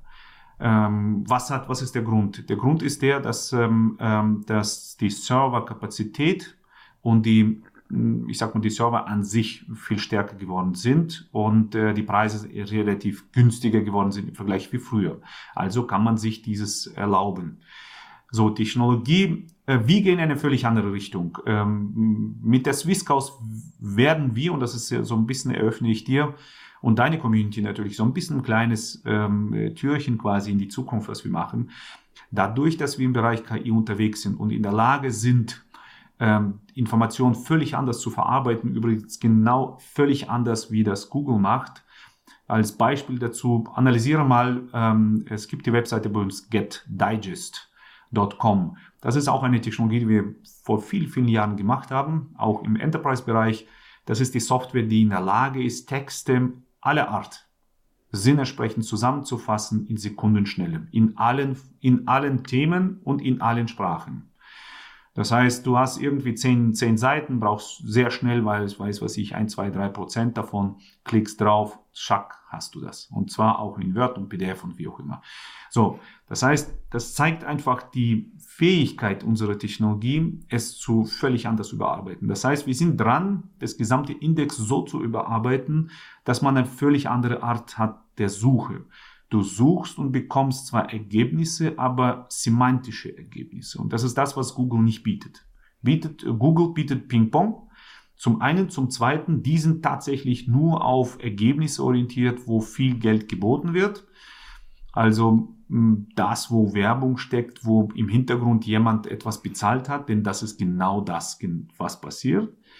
Äh, bei uns funktioniert das Ganze anders. Das heißt, ähm, wenn ich beim Thema Bank eingebe, dann ist es entweder Sitzbank oder eine, eine Commercial Bank. Ähm, und je nachdem, in welche Richtung du gehst, werden die Ergebnisse dementsprechend angepasst. So, das ist so ein bisschen ganz kurz gezeigt, aber das ist das, wo wir in diese Richtung gehen. Auch ähm, sind in unserem Labor zum Beispiel äh, momentan visuelle Darstellung. Äh, ich glaube, wenn alles gut klappt bei uns, dann sind wir im nächsten Jahr wahrscheinlich die erste Suchmaschine, die eine Suchmaschine visuell, virtuell ähm, äh, vorstellen wird. Kannst du das ein bisschen genauer erklären, was das bedeutet? Gerne. Also stell dir mal vor, ähm, weil das hat uns eben Hoffnung gegeben. Wir sind ja in dieser Richtung schon ziemlich lange ebenfalls unterwegs, äh, aus dem Bereich Dokumentenmanagement, ähm, haben auch einiges aufgebaut und ähm, äh, Hoffnung, die wir jetzt momentan haben, dass Apple gesagt hat, dass in der nächsten Zeit die eine virtuelle Brille bringen werden. Und ich denke, dass die das wirklich hervorragend machen. Ähm, wir erwarten eine gewisse ähm, API, die ganz gut wird. Also geht es darum, dass wir unsere Suchmaschine verknüpfen mit der ähm, visuellen Darstellung ähm, Technologie von, von Apple und geben dem User so die Möglichkeit quasi einzutauchen in, in die Welt der Suche. Und zwar völlig anders dargestellt. Das zum Beispiel, also du hast diese Brille, du befindest dich dann quasi in einem gewissen Raum und gibst ein Keyword ein und du gibst ähm, Tier. So, in diesem Moment würde dir äh, Swisscows alle verschiedene Arten und Möglichkeiten geben von Tier, bis du eine wählst. Du wirst du sehen. Du wirst sie tatsächlich sehen. Hunde, Katzen, ähm, wie auch immer. So, bis du dich für eine entscheidest. Hast du dich für eine Entscheid entschieden mit dem Klicken, also das ist ja dann virtuell, ähm, erscheinen weitere, zum Beispiel wenn wir Katzen gehen, dann gibt es Katzen, äh, andere Katzenformen, äh, Tiger, wie auch immer. Und so entwickelt sich das Ganze semantisch und du würdest es sehen, aber auch Informationen als Textzusammenfassung bekommen. Du musst nicht lange tief suchen. Die wesentliche Information wird sofort virtuell ange angezeigt, aber auch semantisch. Das klingt für mich so ein bisschen wie die Suchvariante im Metaverse. Ähm, ich weiß jetzt nicht, wie das in Metaverse sein wird. Ähm, wir haben zumindest diese Pläne schon auch, äh, im, äh, wann war das denn? Das, das erste Mal, was wir das für uns vorgestellt haben. Äh, das SRF, äh, Schweizer Fernsehen, hat, äh, wollte auch darüber berichten, ähm, weil die das gesehen haben. Das war, glaube ich, auch 2013. Und da mhm. war die Metaverse noch nicht da. Ähm, und da haben wir dann zum ersten Mal vorgestellt, wie das Ganze aussehen kann. Ähm, vielleicht, vielleicht wird das ähnlich sein. Mhm. Aber zumindestens, wo wir hingehen, das wäre die erste Suchmaschine, die eine Suche völlig virtuell auf völlig andere Art und Weise zeigen wird. Die, die Suche nach Bildern, Videos, Musik und sonstigen Inhalten, äh, basiert die auch auf eurem eigenen Index? Zum Teil. Das heißt, wir haben, momentan ist der größte Teil, muss ich zugeben, der größte Teil ähm, ist äh, von Bing, ja. Aus dem Grund, weil ja, wir, wir hätten, wir könnten auch mit unserem eigenen Index starten. Nur dann wäre genau das Problem, was du am Anfang beschildert hast, ähm, dann wären die Ergebnisse minimal. Selbst wenn wir, ich sag mal, wir haben jetzt momentan etwa 25 hm, Prozent des Indexes aufgebaut. Aber selbst diese 25 Prozent, die wären sowas von minimal, das, was der User erwartet. Also war das für uns ein Kompromiss einzugehen äh, der weiter aber nicht schlimm ist, dass wir sagen, okay, ein Teil des Indexes, was wächst, ist ein Teil von uns und der weitere von Bing, der aber immer minimaler wird, solange unser wächst. Das Ziel ist, wir bieten dem User kombiniert die gesamte Ergebniswelt. Langsam aber sicher mit der Zeit wird Bing komplett verschwinden. Das heißt, es wird nur 100% auf äh, dem Index von äh, Swisscoast stehen. Was, was mir bei meinen Tests der Suchmaschinen aufgefallen ist, ist, dass Swisscows die einzige ist, wo es keine Einstellmöglichkeiten gibt. Gibt es, ja, da, gibt es dafür einen Und Grund? Ist, ja, du hast recht. Das heißt, da müssen wir ein bisschen äh, nachhaken. Übrigens, ähm, wir starten ab dem 1. September wird ähm, das gesamte Redesign von Swisscaus erstellt und da gibt es auch dann Einstellungen. Minimal. Wir, wir hoffen, dass wir ähm, Step by Step jetzt sämtliche neue ähm, Einstellungen anbieten werden.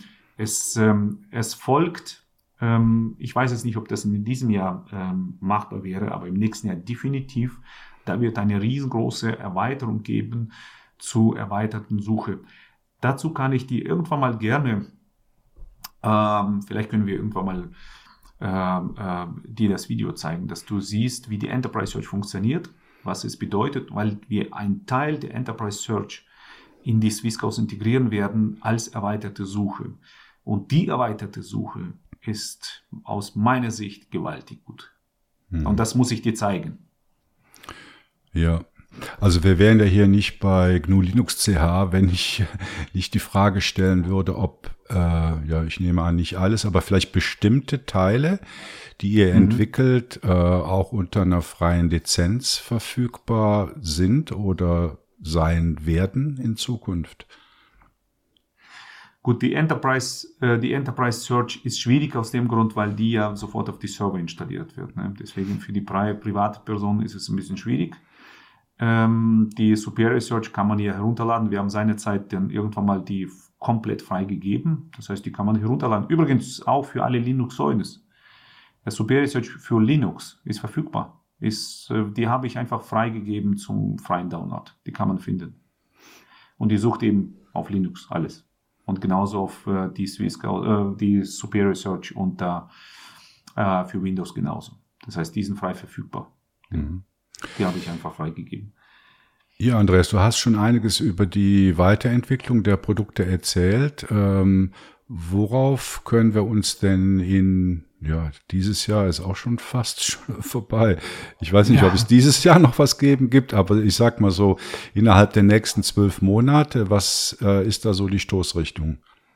Ja, also wir konzentrieren uns, wie gesagt, jetzt in Swisscaus darauf hin, dass wir ähm, das Redesign aufsetzen und starten mit dem eigenen, mit der eigenen Social-Plattform. Das ist jetzt nicht unbedingt wie Meta, ähm, also nicht wie Facebook, ne, äh, etwas anderes, aber eine absolut äh, klare äh, Social-Plattform, die abgesichert ist und äh, unter allen Normen des Datenschutzes.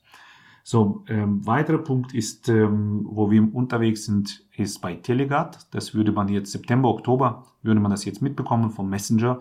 Und zwar, wir werden der erste Messenger sein, der auch Voice over IP integriert hat. Das würde bedeuten, für nicht klar ist, nicht für alle ist klar, was bedeutet Voice over IP. Das bedeutet, dass man vom Telegat als Messenger auch eine Option be bekommt, in ganz normalen Festnetze Telefone weltweit anzurufen. So, das heißt, ähm, ja, das, das ist die äh, Funktionalität, die kommt. Wir vermuten sogar, die Beta-Version wird wahrscheinlich Ende September kommen. Dann ähm, ebenfalls der Teleguard for Business. Das wäre für alle Unternehmer, die dann sagen, okay, wir wollen gerne, dass Teleguard aber trotzdem auf unseren eigenen Servern steht. Da würde dann Teleguard ähm, äh, eine extra Version sein, wo Unternehmen das selbst äh, auf ihren eigenen Servern installieren zum Beispiel. So, und äh, ja, und wie schon am Anfang gesagt, was man demnächst nochmal mitbekommt, das ist unsere eigene Kryptowährung auf eine, auf eine voll asset-backed ähm, abgesicherten Ressourcen. Das heißt, wir sprechen jetzt hier nicht wirklich wie Casino. Für mich ist, sorry, aber für mich ist äh, ähm, alles, was Kryptowährung, die einfach nur mal mit nichts abgesichert ist, ist für mich äh, einfach Casino. Es kann mal steigen, es kann mal fallen. Was wir jetzt momentan aufbereiten, ist, dass wir auf Basis von äh, Industriemetallen ganz klar eine Kryptowährung aufbauen, die abgesichert ist zu 100 Prozent. Und äh, diese Art und Weise, ja, das ist das, was wir jetzt momentan machen. Mhm.